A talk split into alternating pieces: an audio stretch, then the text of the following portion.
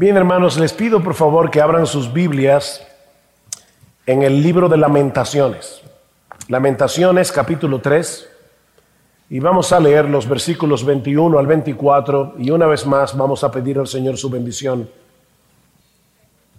Dice así la palabra del Señor. Esto traigo a mi corazón y por esto tengo esperanza. Las misericordias del Señor jamás terminan pues nunca fallan sus bondades. Son nuevas cada mañana, grande es tu fidelidad. El Señor es mi porción, dice mi alma, por tanto en él espero. En el año 1487, el explorador portugués Bartolomé Díaz fue el primer europeo en navegar a través de un estrecho bastante, bastante peligroso en el sur del África, al cual él bautizó como Cabo de las Tormentas. Sin embargo, cuando eh, el rey Juan de Portugal, Juan II de Portugal, se enteró del descubrimiento, rebautizó ese lugar como Cabo de la Buena Esperanza, que es de hecho como se conoce en el día de hoy, porque Juan de Portugal pensaba que probablemente ese iba a ser un paso para llegar hasta las Indias, por fin. Y de hecho, Vasco de Gama, el explorador, diez años más tarde descubrió que Juan II de Portugal tenía razón. Así que aquí tenemos un mismo lugar bautizado con dos nombres completamente diferentes. El Cabo de las Tormentas y el Cabo de la Buena Esperanza. Y alguien decía que Juan II de Portugal, sin quererlo, nos proveyó una buena ilustración de lo que es la vida cristiana. El primer nombre nos habla de las dificultades del viaje. Nosotros vivimos en un mundo caído, Aquí tenemos que enfrentar mucha aflicción. En el mundo tendréis aflicción, dice nuestro Señor. Pero sabemos lo que nos espera al final. Así que el segundo nombre nos habla de la gloria del destino. Cabo de las tormentas, cabo de la buena esperanza. Y eso es precisamente lo que nosotros encontramos en el pasaje que vamos a considerar en la mañana de hoy en el libro de lamentaciones capítulo 3. Como muchos de ustedes saben, Lamentaciones es un libro de lamentos escrito en forma de poema, son cinco poemas escritos muy probablemente por el profeta Jeremías luego de la destrucción de Jerusalén en el año 586 por mano del rey Nabucodonosor de Babilonia. Durante muchos años el Señor había estado llamando a la nación al arrepentimiento, pero ellos habían cerrado sus oídos, habían cerrado su corazón hasta que fue demasiado tarde. La devastación de Jerusalén y el cautiverio babilónico que duró 70 años fue uno de los episodios más terribles que sufrió la nación de Israel durante toda la historia del Antiguo Testamento. De hecho, si alguna vez ustedes han visto fotografías de lo que sucedió en la ciudad de Dresde durante la Segunda Guerra Mundial con el bombardeo de los aliados y la destrucción que hubo allí, ustedes pueden tener una idea aproximada de lo que Jeremías estaba contemplando cuando escribió estos poemas de lamento. En los capítulos 1 y 2 del libro de lamentaciones, Jeremías nos presenta su lamento desde la perspectiva del pueblo, de la nación. Pero cuando llegamos al capítulo 3 de lamentaciones, el asunto se torna completamente personal. Noten lo que dice el versículo 1 de lamentaciones 3. Yo soy el hombre que ha visto la aflicción a causa de la vara de su furor. Él me ha llevado y me ha hecho andar en tinieblas y no en luz. Ciertamente contra mí ha vuelto y revuelto su mano todo el día. Ha hecho que se consuman mi carne y mi piel. Él ha quebrado mis huesos. Y obviamente Jeremías no se estaba refiriendo a Nabucodonosor. Jeremías estaba refiriendo a Dios. Él sabía que detrás del poder de Nabucodonosor había un poder infinitamente superior que estaba usando a Nabucodonosor como la vara del castigo de Dios. Noten lo que dice el versículo 8. Aun cuando clamo y pido auxilio, Él cierra el paso a mi oración. ¿Quién es Él aquí? ¿Quién es el que cierra el paso a la oración de Jeremías? Obviamente es Dios. Y luego dice en el versículo 16, ha quebrado con guijarro mis dientes, ha hecho que me revuelquen el polvo y mi alma ha sido privada de la paz. He olvidado la felicidad. Digo pues, se me acabaron las fuerzas y mi esperanza que venía del Señor. Es indudable que Jeremías aquí está navegando por el cabo de las tormentas. Pero cuando llegamos al versículo 21, el panorama cambia completamente. Dice Jeremías, esto traigo a mi corazón y por esto tengo esperanza. Que las misericordias del Señor jamás terminan, pues nunca fallan sus bondades. Y uno se pregunta, ¿qué es lo que ha pasado aquí? Porque el cautiverio babilónico no ha terminado. Las circunstancias de Jeremías son exactamente las mismas. Nada ha cambiado, pero Jeremías ha cambiado. Jeremías había tomado la decisión de contemplar ese panorama tan terrible a través del carácter de Dios y no de las circunstancias. En otras palabras, fue su teología lo que cambió su perspectiva. Lo que nos enseña, mis hermanos, la importancia de la buena teología.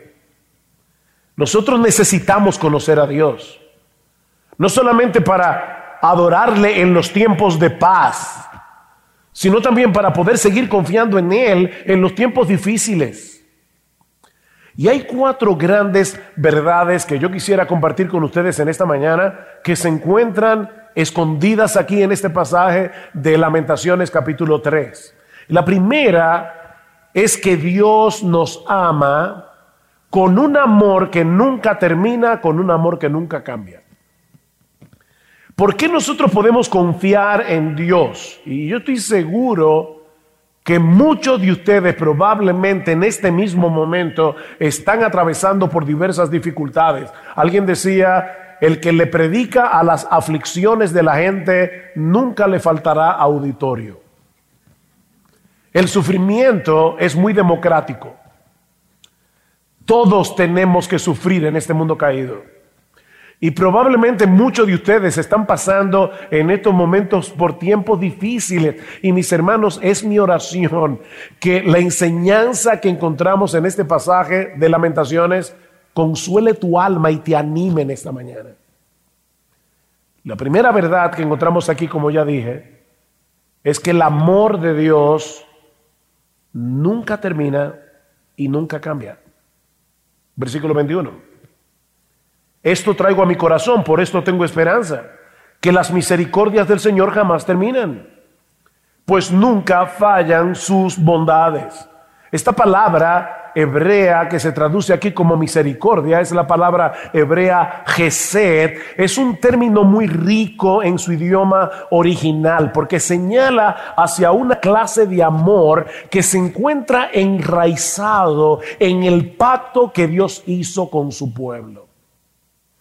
De hecho, es difícil de traducir simplemente usando la palabra misericordia. Nosotros podemos decir que Gesed es lealtad al pacto o amor de pacto.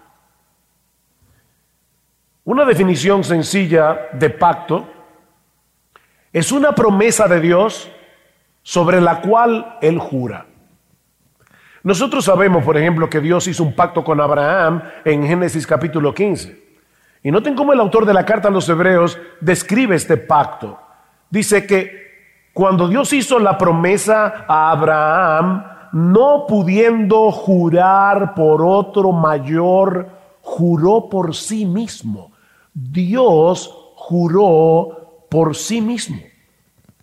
Él prometió y él juró. Y ahora el autor de la carta dice, para que por dos cosas inmutables en las cuales es imposible que Dios mienta, tengamos un fortísimo consuelo los que hemos acudido para asirnos de la esperanza puesta delante de nosotros. Mis hermanos, el amor de Dios no depende de sus emociones. El, el amor de Dios depende de su voluntad. ¿Sabes por qué Dios te ama? No es porque tú eres amable, o sea, digno de su amor. No, aquí ninguno de nosotros somos dignos de su amor. Sin embargo, Dios nos ama y la razón por la que Dios nos ama es porque Él decidió amarnos. Hay una razón, pero esa razón está en Él, no en nosotros. Por eso Pablo dice que, que, el Señor nos, nos escogió en Cristo por el puro afecto de su voluntad. No, es que Dios es antojadizo. No es que Dios dice, tú, pero no tú. Tú, pero no tú. No, no, no. Hay, una razón. Y tal vez la descubriremos cuando lleguemos al cielo. Nuestro Dios no es antojadizo. Pero la razón, mi hermano querido, por la razón por la que Él decidió amarte, la razón por la que Él te escogió para salvación desde antes de la fundación del mundo es porque Él quiso amarte. ¿Tendré misericordia de quién? del que yo tenga misericordia y me compadeceré del que yo sé que va a creer en mí cuando le prediquen el Evangelio. No, me compadeceré del que yo me compadezca. Eso depende del Señor. Desde antes de la fundación del mundo, Dios el Padre hizo un pacto con Dios el Hijo. Y Dios el Padre le prometió a Dios el Hijo que le iba a regalar un pueblo. Y en ese pueblo estaba tu nombre y el mío. Cuando Jesucristo fue a la cruz del Calvario, en un hombro llevaba la cruz y en el otra mano llevaba el libro de la vida, donde estaba tu nombre escrito con nombre y apellido. Cristo no murió simplemente para hacer posible que tal vez alguien pudiera salvarse. No, Él murió para salvar a su iglesia.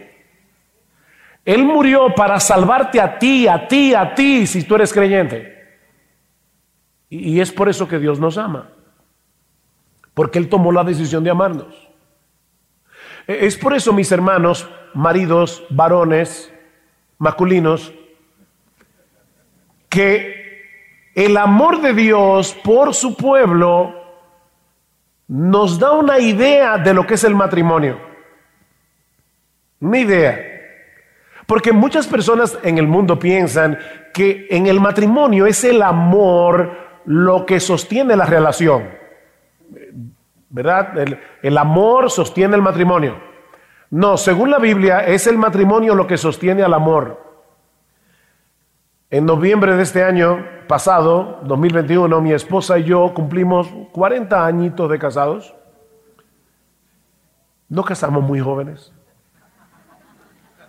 Y el punto es, ¿verdad que era joven, 22 años, 21? Pero el punto es el siguiente, mis hermanos. Yo, tengo la responsabilidad de amar a mi esposa. Y, y la razón por la que tengo esa responsabilidad es porque yo hice un pacto delante de Dios y delante de los hombres. Hace 40 años yo prometí amar a mi esposa.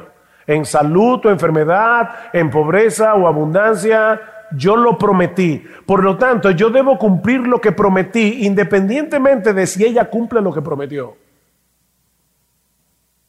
Ese es el matrimonio. ¿Te gusta o te asusta? el matrimonio es una parábola viviente de la relación de Cristo con su iglesia.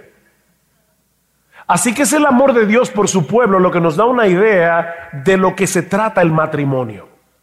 Es el amor de Dios. Dios nos ama porque Él prometió hacerlo. Y tú también lo prometiste el día de tu boda.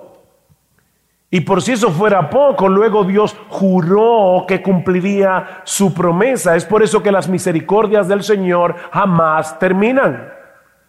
Porque es una misericordia que está enraizada en el carácter de Dios, en el pacto de Dios.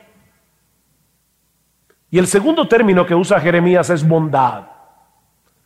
Ven en el versículo 22 que las misericordias del Señor jamás terminan, pues nunca fallan sus bondades. La Reina Valera del 60 traduce misericordia en los dos casos, pero esta es una palabra hebrea diferente. Y es una palabra hebrea interesante porque viene de una raíz que significa matriz, vientre.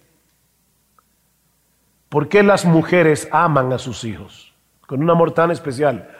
Lo llevaron en sus vientres. Se supone que, que una madre ame a sus hijos. Hay una conexión. Mis hermanos, Dios nos ama porque Él nos engendró en el vientre de sus decretos. Ah, así como la, la, palabra misericordia habla de lealtad, constancia, la palabra bondad habla de ternura, de compasión, el amor de Dios es constante y tierno. Qué, impresionante. miren, hermanos, a, veces nosotros tenemos la falsa concepción de que, de que Dios el Padre es como un ser malhumorado que está en el cielo y entonces tuvo que venir Dios el Hijo a rescatarnos y a morir por nosotros. No, mis hermanos, el Padre nos ama con un amor constante y tierno. De tal manera amó Dios al mundo que dio a su Hijo. ¿Quién es ese Dios? El Padre, porque dio a su Hijo. Fue por el amor del Padre que, el Hijo vino. Y claro, por el amor del Hijo y por el amor del Espíritu Santo. Pero aquí estamos resaltando el amor del Padre. Dios nos ama. Y me encanta esta palabra bondad porque es muy ilustrativa. Es increíble cómo nosotros los padres amamos a nuestros hijos es, una conexión tan fuerte que tenemos por nuestros hijos. Porque nuestra esposa los parió. Pero hay, hay, una razón adicional para mantener la esperanza en medio de las circunstancias más desesperadas y es el hecho de que Dios renueva sus misericordias y sus bondades cada mañana. Cada mañana. Vean el versículo 23, al principio, dice, son nuevas cada mañana. ¿Qué son nuevas cada mañana? Las misericordias y las bondades de Dios. Las misericordias del Señor sí son constantes, pero son novedosas a la vez. Y no es porque la misericordia de ayer tenía algún defecto y se le hizo un upgrade. O sea, no, no, fue que esa misericordia fue mejorada. No, es que la misericordia de ayer me servía para los problemas de ayer. Yo necesito misericordia hoy y la bondad de Dios hoy para los problemas de hoy. Hubiera yo desmayado si no creyese que veré la bondad del Señor en la tierra de los vivientes. Así que cada día el Señor nos concede experimentar un nuevo paquete de bondades, un nuevo paquete de misericordia. Yo sé que muchas veces nos parece que no es así, pero cuando tú te levantaste esta mañana, Dios tenía un paquete de misericordias, nuevecito, sin usar, para ti. No, no para el otro, no para ese hermano que parece que todo le sale bien, no para ti, aunque estás en medio de dificultades, porque las misericordias del Señor jamás terminan.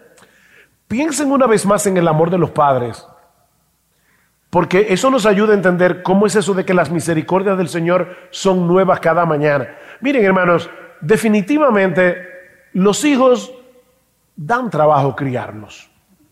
Es, es un esfuerzo y es un esfuerzo que dura toda la vida.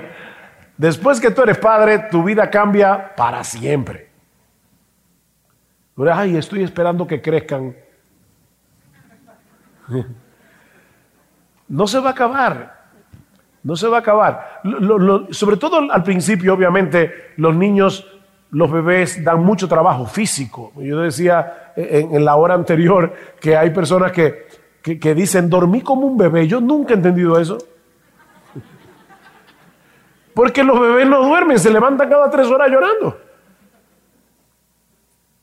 Sin embargo, a pesar del trabajo que nos dan criarlos, cada mañana nos acercamos a la cuna y vemos a ese bebé y nos provoca una ternura.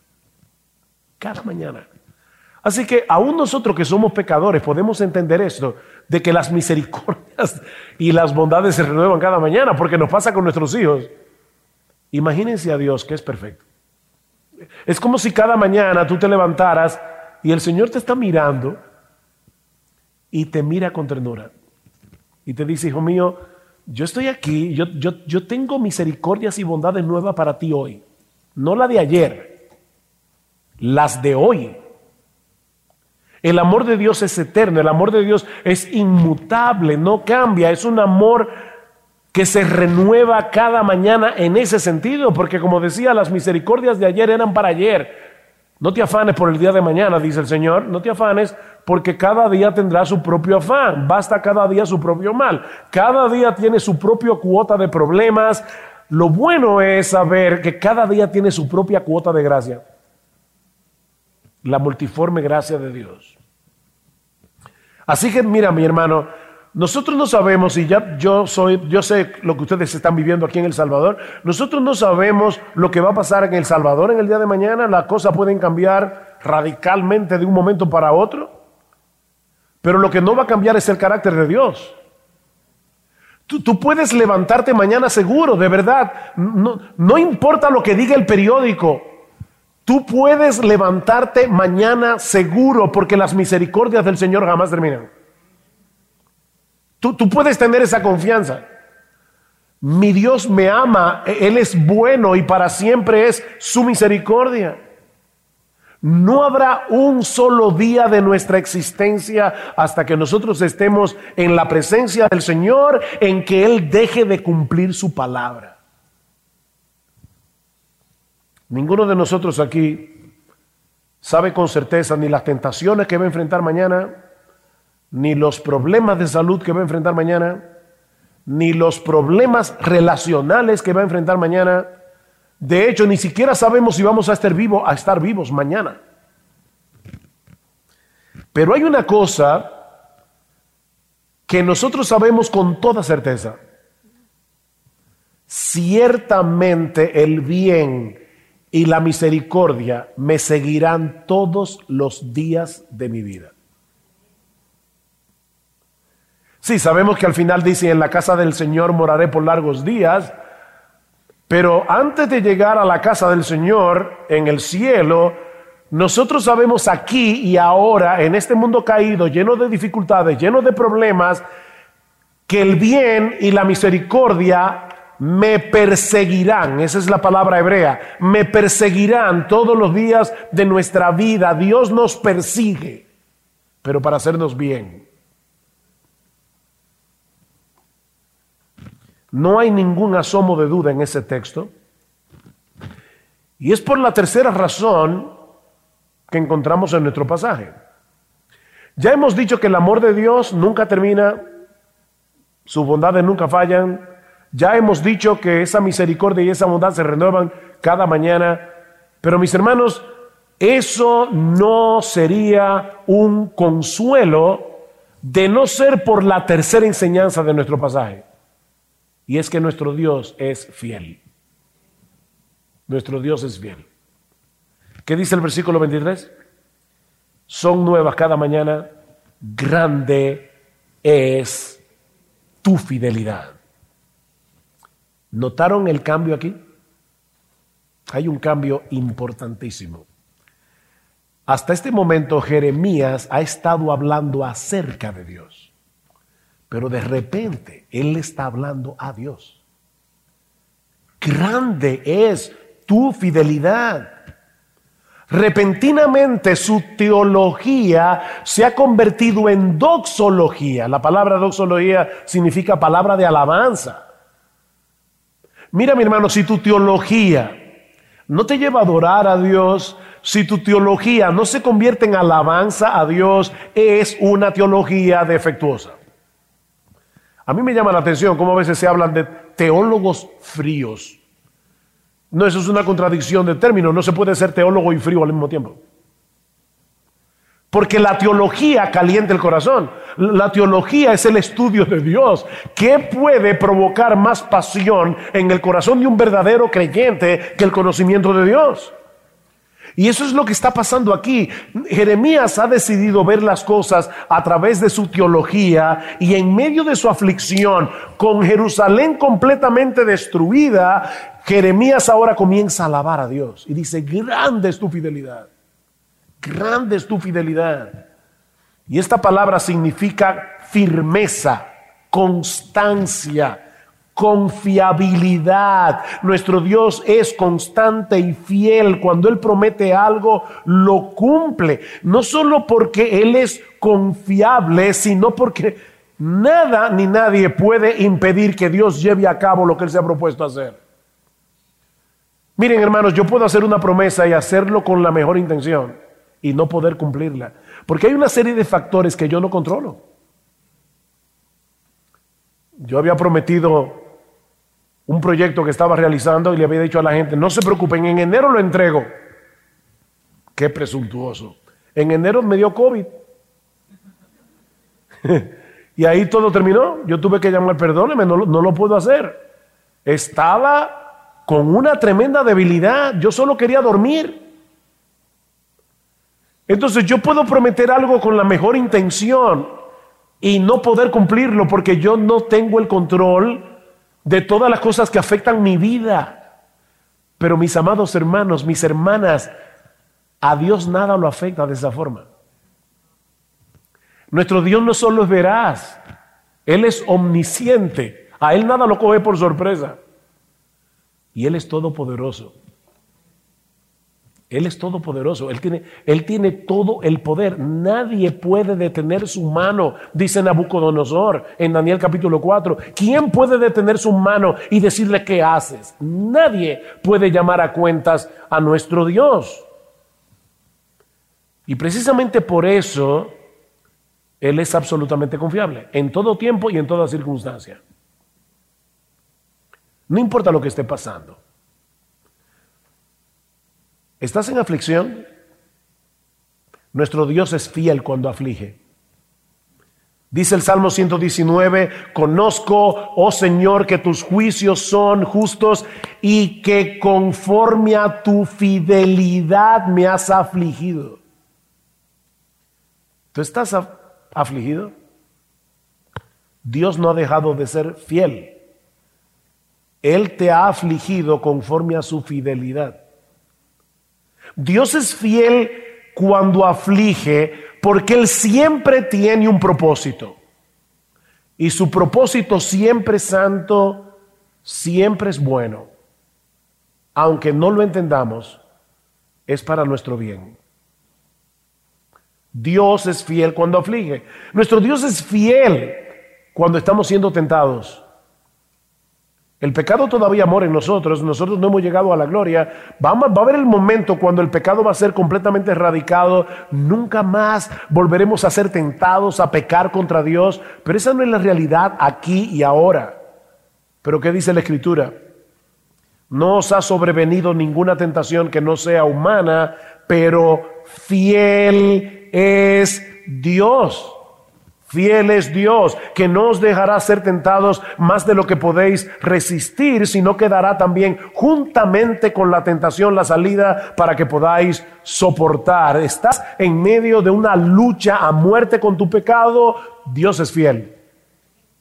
Dios es fiel. Tú todavía puedes confiar en Dios. Nuestro Dios es fiel en su propósito de santificarnos. Dice Tesalonicenses, y el mismo Dios de paz os santifique por completo, y todo vuestro ser, espíritu, alma y cuerpo sea guardado irreprensible para la venida de nuestro Señor Jesucristo. Fiel es el que os llama, el cual también lo hará. Nosotros no estamos conscientes de los microcambios que se están produciendo en nuestras vidas, pero Dios está trabajando en nosotros poco a poco, a veces imperceptiblemente, si eres creyente, haciéndonos cada vez más semejantes a nuestro Señor Jesucristo. Y algún día, mis hermanos, seremos semejantes a Él porque le veremos tal como Él es. Fiel es el que os llama, el cual también lo hará. Tú puedes estar seguro de eso. De paso, a veces yo le digo a los hermanos de nuestra iglesia, mira a tu alrededor, mira a tu alrededor, porque esos creyentes comunes y corrientes, esos creyentes ordinarios que tú ves, algunos de los cuales mm, no siempre te son fáciles de tratar, dice la Biblia que resplandecerán como el sol en el reino de su Padre. ¿Tú te imaginas eso? No quiero ponerte a pecar, pero piensa en una de esas personas con la que tú no haces mucha química, para decirlo de la mejor manera. Ese va a resplandecer como el sol. Decía alguien, vivir con los santos en el cielo, eso será una gloria. Vivir con ellos aquí abajo, eso es otra historia. Pero en aquel día, todos seremos hermosos. Porque todos seremos iguales a Jesús. Fiel es el que os llama, el cual también lo hará. Caíste en pecado en medio de la tentación, qué triste. Pero ¿sabes qué? Si confesamos nuestros pecados, Él es fiel y justo para perdonar nuestros pecados y limpiarnos de toda maldad. Nuestro Dios es fiel y como Él castigó nuestro pecado en la cruz del Calvario, Él no va a castigar el mismo pecado dos veces. Es por eso que dice Él es fiel y justo. En su justicia, como Él es fiel, nos va a perdonar. Cuando, cuando, vengamos delante del Señor, Él nos va a perdonar. Y déjame decirte algo, mi amado hermano, mi amada hermana, el perdón no es un asunto de sentimientos. Acuérdate que Satanás es el acusador de los hermanos. Él minimiza el pecado antes de que lo cometamos y lo maximiza después que lo cometemos. Y cuando venimos delante del Señor y pedimos perdón, Satanás nos susurra al oído, ¿y tú crees que es tan fácil después que hiciste lo que te dio la gana? Para que tú te sientas culpable todo el tiempo. Porque Satanás sabe que el que se siente sucio no tiene miedo de ensuciarse más. Y por eso es tan importante que yo crea en el perdón. Es un asunto de fe. Dios es fiel y él, y él dice, si confesamos nuestros pecados, Él es fiel y es que yo no me siento perdonado, no importa cómo tú te sientas. El perdón es una realidad porque Dios es fiel. Él es fiel y justo para perdonar nuestros pecados. Ya Cristo pagó por eso. Mis, mis hermanos, nuestro Dios no es más o menos fiel. Él es 100% fiel. De hecho, la fidelidad es uno de esos atributos que nosotros no podemos relativizar.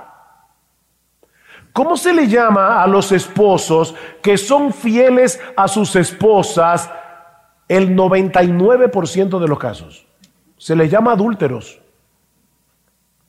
Porque tú eres fiel o no lo eres. Y nuestro Dios es fiel. 100% fiel. Constantemente fiel, eternamente fiel, inmutablemente fiel, poderosamente fiel. Es imposible que Dios sea inconsistente. Es imposible que Dios se contradiga a sí mismo. Él no puede negarse a sí mismo, dice Pablo en 2 Timoteo. El cielo y la tierra pasarán, dice el Señor, pero mis palabras no pasarán, ni una jota, ni una tilde pasará de la ley. Todo lo que está en este libro se va a cumplir. Y yo te pregunto, ¿tú crees eso? Cuando estás atravesando por el cabo de las tormentas, cuando el mundo se te pone patas arriba, cuando tú no tienes la menor idea de lo que Dios está haciendo, ¿Puedes tú decir, Señor, yo no entiendo lo que tú estás haciendo? y me duele. Pero yo creo en ti. Yo, yo confío en ti. Yo sé, Señor, que independientemente de que el mundo se me está cayendo en pedazos, yo sé que tú eres fiel. Algún día yo voy a entender esto. Yo no lo entiendo ahora. Algún día yo lo entenderé porque tú eres fiel.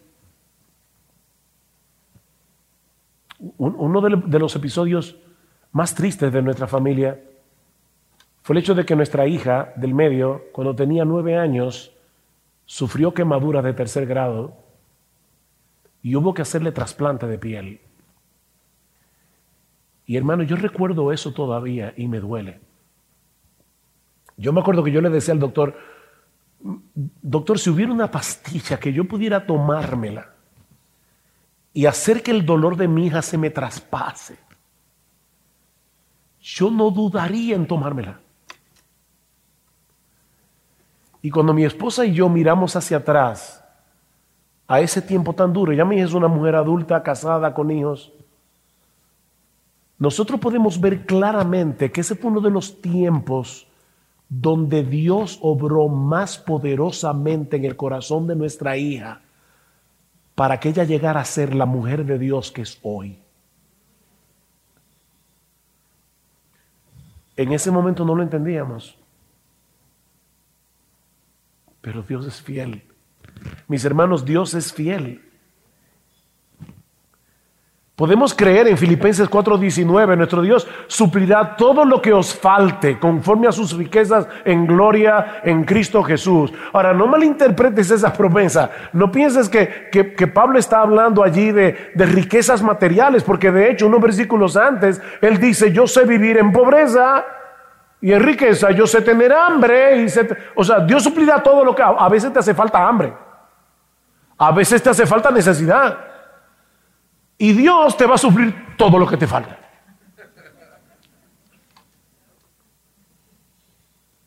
El punto está en creerlo. En, el momento de la aflicción es creer eso. Señor, yo creo que tú eres fiel. Yo creo que tú cumplirás tu promesa. Tú dices en tu palabra que todas las cosas obran para el bien de aquellos que te aman conforme al propósito por el cual fuimos llamados. Yo creo eso. Y otra vez, no entiendo lo que tú estás haciendo. Pero yo confío en ti. Yo confío en ti.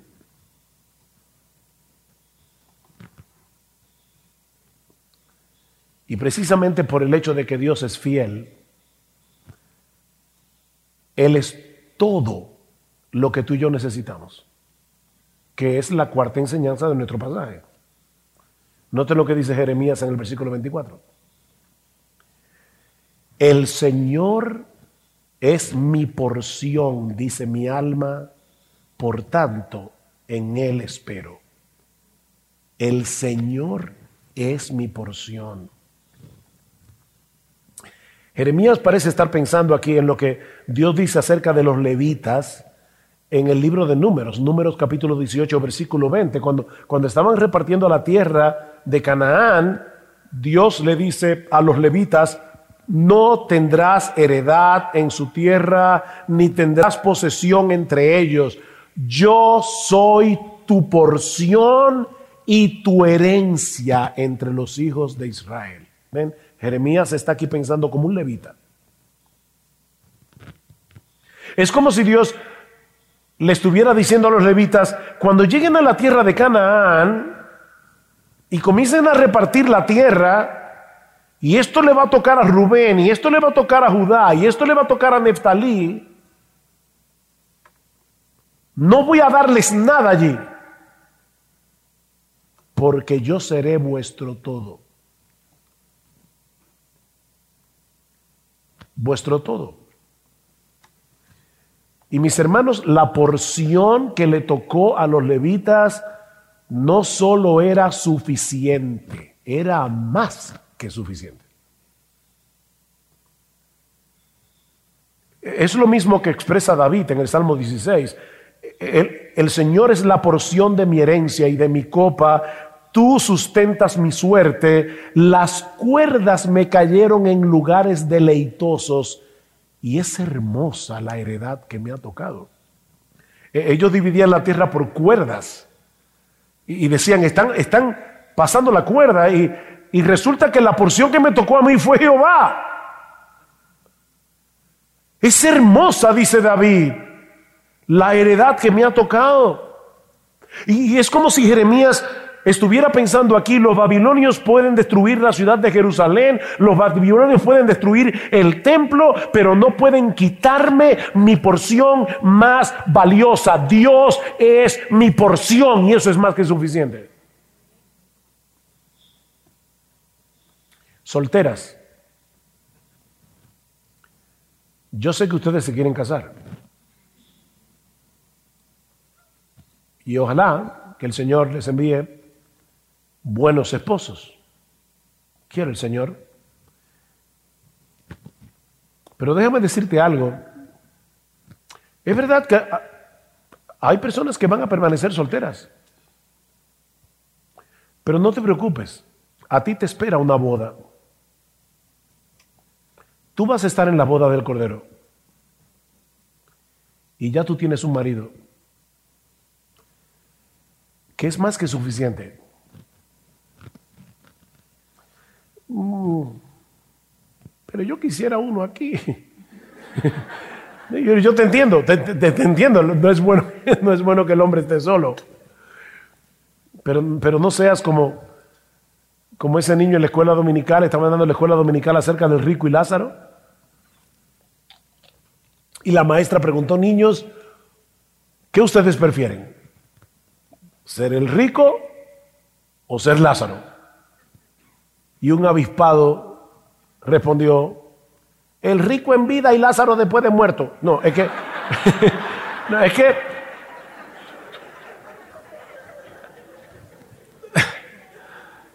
el punto es este, Lázaro no tenía de nada, es, ciertamente vivió una vida miserable aquí. Pero esta vida es fugaz. E, esta vida se va en un segundo. Y nadie nos quitará nuestra porción. Porque nuestra porción es Dios. Mira, es que, hermana soltera, otra vez, de verdad, mira, vale mil veces más la pena estar soltera y tener a Dios que estar casada y no tenerlo. Vale más la pena ser pobre y tener a Dios que ser rico y no tenerlo. Vale mil veces más la pena.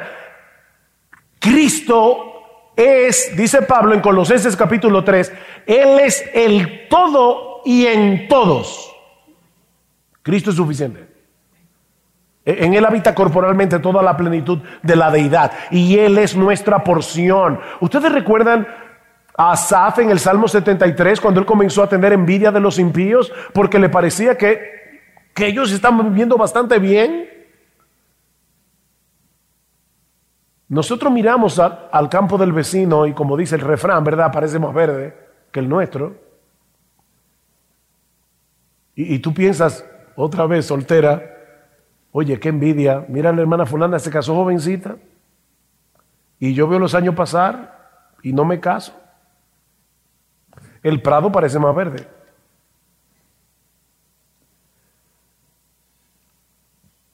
Pero tú tienes a Cristo. Y eso es lo que dice Asaf. Asaf dice, las vacas de ellos paren, sus hijos parecen que están en salud. Oye, lo tienen todo. Hasta que Asaf entró en el templo de Dios y vio las cosas desde una perspectiva teológica. Le pasó lo mismo. ¿Y qué llegó a decir Asaf? ¿A quién tengo yo en los cielos sino a ti? Fuera de ti nada deseo en la tierra. Mi carne y mi corazón desfallecen, mas la roca de mi corazón y mi porción es Dios para siempre. Aleluya. La roca de mi porción. Esa es la porción que nosotros tenemos en Cristo y que nadie nos puede quitar. El problema es que muchas veces nosotros perdemos de vista la realidad de que Dios es todo lo que nosotros necesitamos. Los creyentes perdemos eso de vista muchas veces. Y Él se vale de las aflicciones, de las dificultades, de las carencias, para librarnos de nuestra idolatría y llevarnos de vuelta hacia Él. Es como si Dios estuviera diciendo, mi hijo, yo quiero darte lo mejor y yo soy lo mejor. Así que muchas veces Dios tiene que quitarnos un bien menor para darnos un bien mayor. Y el bien mayor es Él. Y fue para hacer posible que nosotros pudiéramos disfrutar de esa bendición que nuestro precioso Señor murió en la cruz. Para hacer que Dios sea nuestra porción. Jerusalén fue destruida en los días del profeta Jeremías, sin embargo es interesante que no fue consumida. Muchas naciones poderosas del, pasado ya no existen. Pero Jerusalén no, Jerusalén no fue consumida. ¿Y saben por qué no lo fue? Porque Dios había prometido que de la descendencia de Abraham iba a venir uno en quien serían benditas todas las familias de la tierra y luego a través del profeta Miqueas Dios prometió que ese bebé que era Dios iba a nacer en la ciudad de Belén. Así que Israel no podía ser destruida, Israel no podía ser aniquilada, porque de haberlo sido Dios no habría cumplido esa promesa. Dios es fiel. Así que tal vez tú nunca lo has pensado de esta manera, pero en los días de Jeremías, Israel no fue consumida por amor a ti y por amor a mí porque el Mesías tenía que nacer para redimirnos de nuestros pecados. Así que esa historia es nuestra historia. Mira, mi hermano, cuando tú leas el Antiguo Testamento, piénsalo de esta manera. Yo estoy leyendo la historia de mi familia. La historia de mi familia. Esto tiene que ver conmigo. Porque tiene que ver con, con Cristo, con el Mesías, con mi Salvador.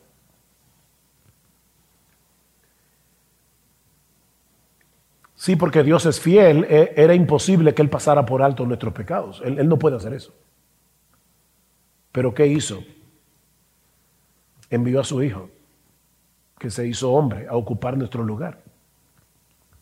La muerte en la cruz es la máxima expresión del amor de Dios, pero es también la máxima expresión de la justicia de Dios. Dios tiene que castigar el pecado, pero es también la máxima expresión de la fidelidad de Dios.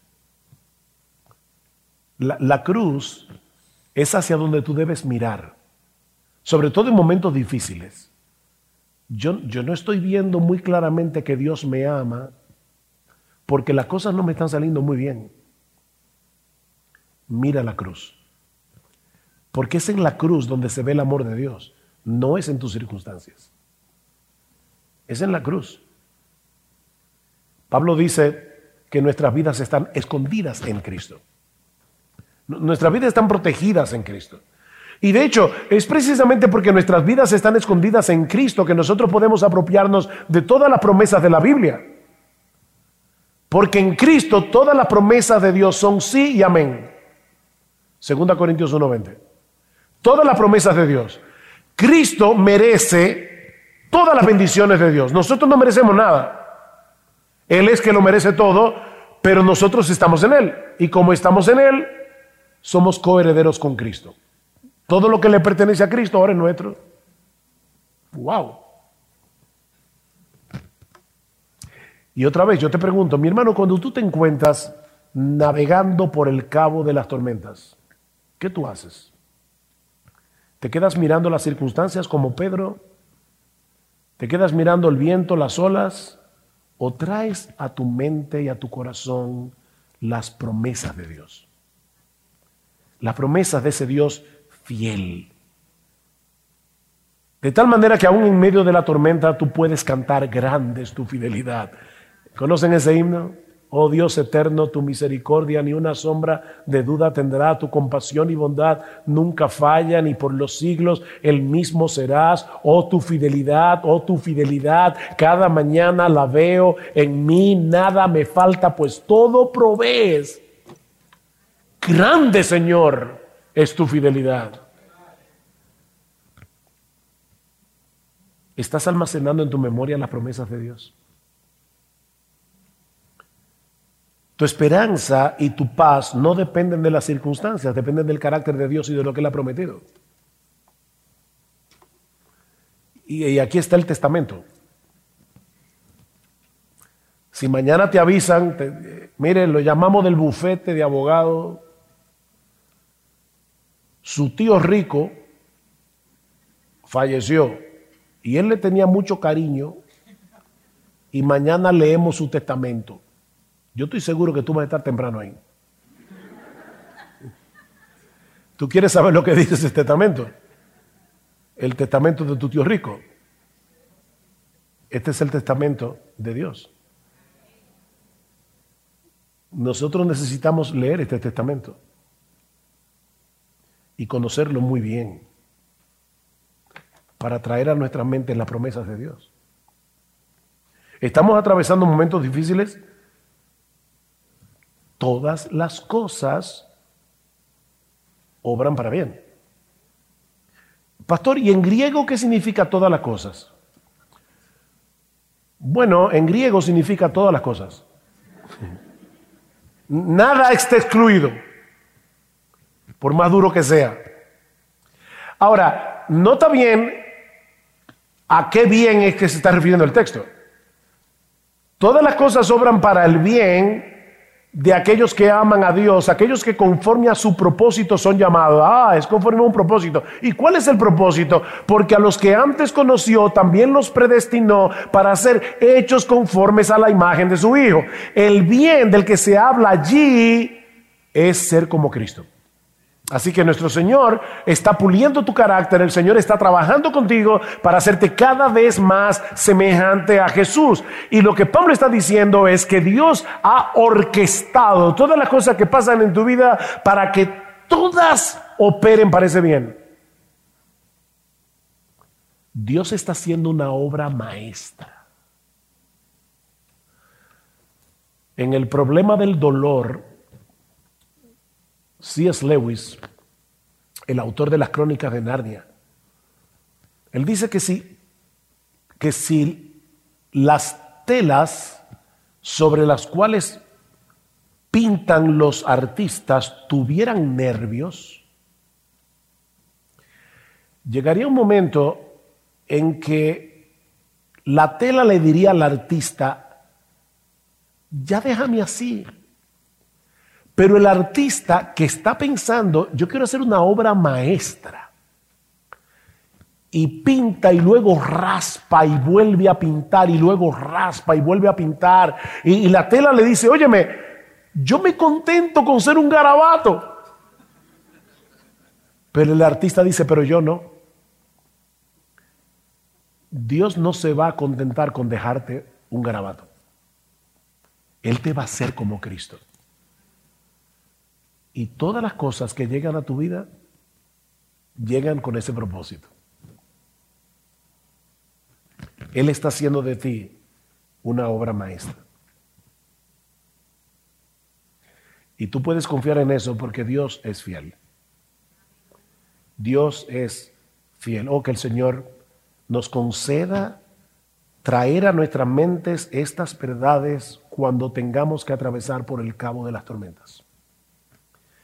Y tú vas a ver que en algún momento saldrá el sol y se convertirá en el cabo de la buena esperanza.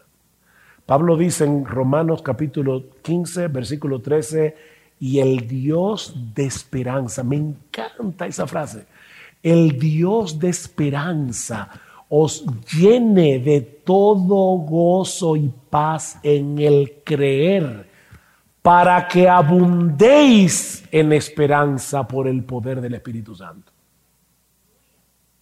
Nunca llegamos al tope de tener toda la esperanza que necesitamos. Tenemos que seguir abundando en esperanza. Y eso lo hace el poder del Espíritu Santo en nosotros mientras creemos. Os llene de todo gozo y pasen el creer, para que abundéis en esperanza por el poder del Espíritu Santo. Pero mi amigo, y con esto concluyo, si tú estás aquí sin Cristo, te tengo una muy mala noticia. Nada de lo que nosotros hemos dicho hoy aquí en la mañana es para ti. Tú no puedes aferrarte a las promesas de Dios porque no son tuyas. Tú no puedes descansar en que todo lo que te pasa es para tu bien, porque no es verdad. De hecho, yo estoy seguro que tú has pasado por dificultades en la vida. Déjame decirte que las tormentas por las que tú has pasado no son ni sombra de la tormenta que te espera cuando te presentes en el tribunal de Dios para dar cuenta de tu vida y seas arrojado por los siglos de los siglos en el infierno eterno. Hay un juicio, mi amigo, al final de este túnel al final de esta vida. Esta vida termina en un juicio y todas las cosas están desnudas y abiertas a los ojos de aquel a quien tenemos que dar cuenta. Dios te conoce, mi amigo, conoce todo, todas tus intimidades, todo eso que tú has hecho que tú crees que nadie sabe, Dios lo sabe y algún día tú vas a dar cuenta por eso. Ah, pero ahí es precisamente donde entra en juego la buena noticia del Evangelio. La buena noticia del Evangelio es que Dios en su amor envió a su Hijo a morir por nuestros pecados. ¿Sabes para qué? Para que todo aquel que en Él cree no se pierda, más tenga vida eterna. El justo murió por los injustos para llevarnos a Dios. ese que no conoció pecado por nosotros, Dios a él lo hizo pecado para que nosotros fuésemos hechos justicia de Dios en él. Y la buena noticia es, mi amigo, que si hoy, ahora, aquí, te arrepientes de tu pecado y confías únicamente en Cristo, la justicia perfecta de Jesús va a ser transferida a tu cuenta por medio de la fe y Dios perdonará todos tus pecados y te va a dar gratuitamente por gracia el don de la vida eterna en Cristo. Ahora, aquí. Mi amigo, no salgas de este lugar sin arreglar tus cuentas con Dios. Ven a Cristo y ven ahora, porque las puertas de la salvación todavía están abiertas para ti de par en par. Y Dios es fiel y Él te va a perdonar y Él te dará gratuitamente el don de la vida eterna solo por gracia, solo por Cristo, solo por medio de la fe. Vamos a orar.